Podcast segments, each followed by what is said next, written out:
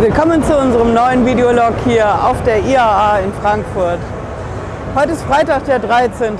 2019 und ich stehe hier wirklich auf der IAA. Das ist was ganz Besonderes heute, denn die Autohersteller, die stehen ja mega unter Beschuss. Dieselskandal, Fridays for Future, Klimawandel. Und so ein bisschen fängt hier auch an, das Umdenken einzusetzen. Wir haben natürlich die Klassiker hier und wir haben auch Dieselfahrzeuge nach wie vor. Wir haben auch konventionelle Benziner, aber wir haben auch Elektromobilität. Hier am Audi-Stand, wo ich stehe, gegenüber beim Porsche-Stand, bei allen Ständen setzen die Hersteller auf neuere Technik. Also es ist schwer im Kommen. Und warum ich hier konkret bin, ist natürlich Autos und Finanzamt. Denn der Horror des Finanzamts ist das unversteuerte Auto. Bleiben Sie dran, bis gleich.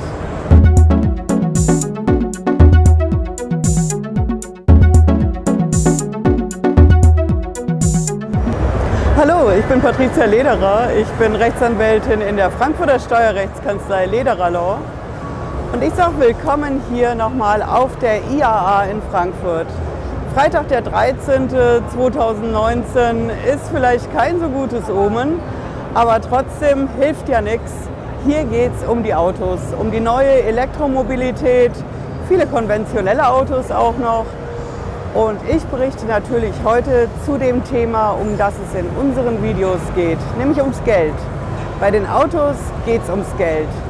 Ums Geld in Sachen Steuer- und Finanzamt.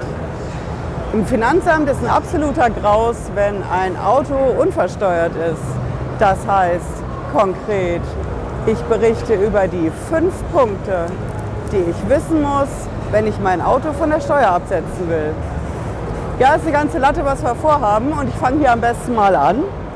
Der erste Punkt ist natürlich, wenn ich mein Auto absetzen will, dann geht das Finanzamt natürlich davon aus, dass ich damit auch privat fahre. Und irgendwie muss ich das ja nachweisen und dann auch versteuern, weil es privat ist. Die gebräuchlichste, gängigste Methode dafür ist die 1%-Regel. 1% heißt konkret, ich muss 1% vom Bruttolistenpreis von meinem Auto nehmen pro Monat und das muss ich als Einnahme versteuern. Klingt erstmal so, ja gut, ich setze was ab und im Prinzip habe ich nur 1% an Privatanteil. Aber die 1%-Regel ist steuerlich ziemlich negativ. Einfach mal ein Rechenbeispiel. Ein Auto kostet 30.000 Euro, 10 im, 1% im Monat sind 300 Euro. 300 Euro muss ich mir, als ob ich es einnehmen würde, als Einnahme anrechnen lassen und ich muss es versteuern.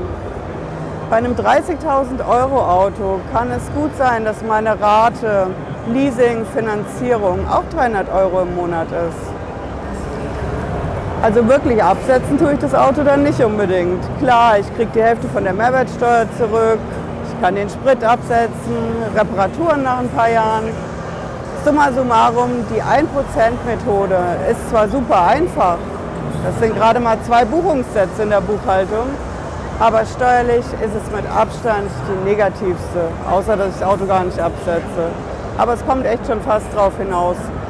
Wenn jeder einfach mal, der eine Gewinnermittlung macht, reinschaut, was steht unten bei den Autokosten, Position, Leasing, Finanzierung und was steht oben bei den Einnahmen. Dieser Privatanteile Kfz-Position. Die Beträge sind oft ziemlich identisch. Das heißt, oben ist es meine Einnahme, unten die Ausgabe. Also setze ich es eigentlich nicht wirklich ab.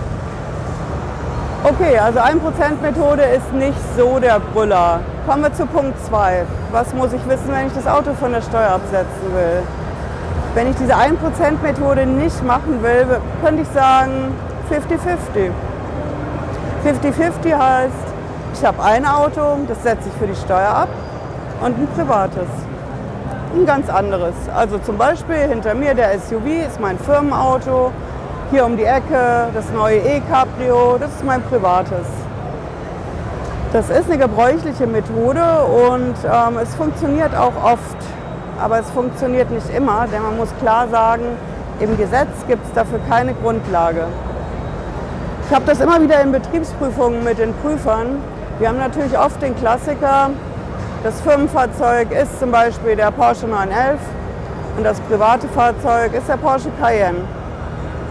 Vielleicht auch der neue Macan.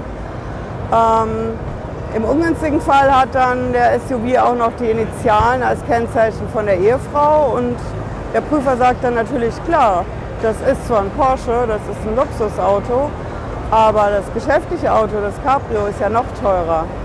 Der erkennt das einfach nicht an. Und dagegen anzugehen ist unheimlich schwer, weil dieses 50-50 wirklich keine Gesetzesgrundlage hat. Man könnte darüber nachdenken, ich habe in der Firma zum Beispiel den Porsche Cabrio und privat habe ich auch noch einen. Wenn die Cent genau dasselbe kosten, könnte es sein, dass man damit durchkommt. Aber wie gesagt, es gibt keinen Paragraphen, mit dem man wedeln kann. Im schlimmsten Fall muss man vor dem Finanzgericht klagen mit uns als Steueranwalt. Ja, das ist Punkt 2 zum Thema Auto absetzen von der Steuer. Punkt 3 ist ein sehr, sehr wichtiger Punkt und ein ganz weit verbreiteter Irrtum. Das sind die sogenannten Flottenfahrzeuge. Wir haben hier auf der IAA sehr viele Vertreter von großen Firmen, die einen riesigen Fuhrpark anschaffen, von mittelständischen Firmen, von kleinen Firmen, die sagen, okay, wir brauchen jetzt drei PKWs, zwei Nutzfahrzeuge. Bei Nutzfahrzeugen habe ich das Problem nicht, solange da hinten keiner drin sitzen kann. Lkw-Zulassung, die Sitzbank ausgebaut. Ähm, bei PKWs habe ich, auch wenn es ein Flottenfahrzeug ist, immer auch das Risiko, dass das Finanzamt einen Privatanteil ansetzt. Es gibt verschiedene Methoden, wo man sagen kann, okay, in der Literaturquelle, in dem Urteil, da haben die das so und so durchgekriegt. Ähm, mit dem Flottenfahrzeug ist es konkret so, man muss sagen, das darf nur betrieblich genutzt werden. Bestimmte Mitarbeiter dürfen nur bestimmte Fahrzeuge nutzen und selbst dann haben sie immer noch dieses Thema mit dem Privatanteil. Worst Case kommt wieder die 1%-Methode daher. Das heißt, Flottenfahrzeuge zu 100% von der Steuer absetzen, ohne Privatanteil, ist mit allergrößter Vorsicht zu genießen. Steuerberater sagen dann gern, okay, das ist Futter für BP. Aber wenn man eine Planungssicherheit haben will, dann sollte ich das definitiv vorher wissen. Ja, der vierte Punkt beim Absetzen vom Auto von der Steuer ist das Leasing. Leasing ist ja vor einigen Jahren mal schwer in die Mode gekommen, vor allen Dingen bei Autos. Und bei Leasing war die Grundidee mal, ich lease auf eine bestimmte Zeit. Ähm, ich mache das statt das Auto zu kaufen oder zu finanzieren. Da müsste ich es ja abschreiben, mindestens sechs Jahre. Also lease ich es zum Beispiel für drei, vier, fünf Jahre. Dann kann ich die Leasingraten direkt absetzen und ich habe kein Problem bei der Steuer. Ähm, die Idee, um das komplett abzusetzen, ohne diesen lästigen Privatanteil, die war ursprünglich so, das Auto gehört mir ja nicht, ich lease das nur. Es ist also eine Form von Miete. Also bin ich nur Mieter und solange es mir nicht gehört, muss ich ja gar keinen Privatanteil versteuern. Weil das muss ich nur machen für Sachen, die mir gehören. Im Steuersprech, die sich in meinem Betriebsvermögen befinden. Das war sehr, sehr lange eine Möglichkeit, wurde von vielen Beamten auch akzeptiert. Auch bei Betriebsprüfungen ist mittlerweile gestrichen. Leasingfahrzeug an sich ist keine Garantie, dass ich diese Privatanteilsnummer nicht machen muss. Das waren die vier wichtigen Punkte und der wichtigste Punkt ist natürlich der fünfte Punkt, wie ich mein Auto bestmöglich von der Steuer absetze. Und das ist leider das Fahrtenbuch. Kein Witz. Das Fahrtenbuch ist das Entscheidende, um mein Auto bestmöglich von der Steuer abzusetzen. Ich weiß, dass das lästig ist. Es gibt diese Zweckformhefte, die muss ich manuell ausfüllen. Ein Albtraum. Es gibt die, die ich ins Auto verbauen lassen kann.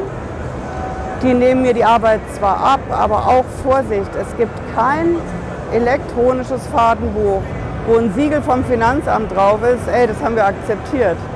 Das heißt, vorher überlegen, wenn ich mir so ein Ding anschaffen will, Hersteller, Modellbezeichnung und in einem schriftlichen Vorgang ans Finanzamt schicken, ob die das so akzeptieren und schriftlich bestätigen lassen, auf keine mündlichen Aussagen einlassen. Im schlimmsten Fall antwortet das Finanzamt nicht.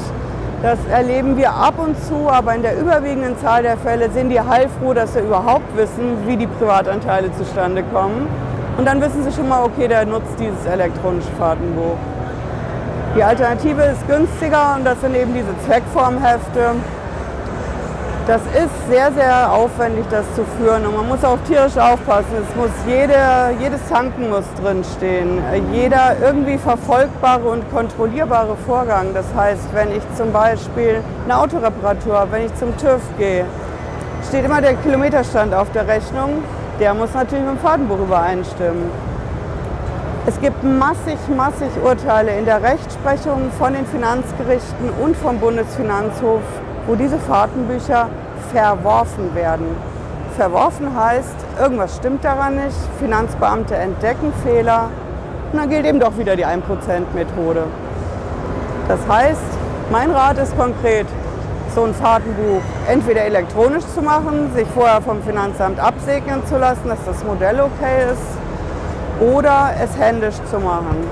Das ist günstiger, kostet mehr Zeit und wenn ich sicher sein will, dass ich da wirklich alles richtig eintrage, dann mache ich es einfach mal einen Monat lang oder wenn es nur eine Woche ist, zeige es meinem Steuerberater, schicke ihm einen Scan und sage, ist das okay oder muss ich was ändern?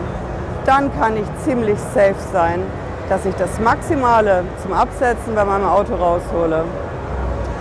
Ja, das waren die fünf Tipps zum Thema Auto bestmöglich von der Steuer absetzen. Das ist nicht unser letztes IAA-Video. Wir haben jetzt eine Sonderserie zur IAA und deswegen lassen Sie mir gerne ein Abo da und bleiben Sie dran für das nächste Video. Gerne auch immer einen Kommentar, Däumchen hoch und bis nächsten Freitag oder zwischendurch. Schauen wir mal. Ciao.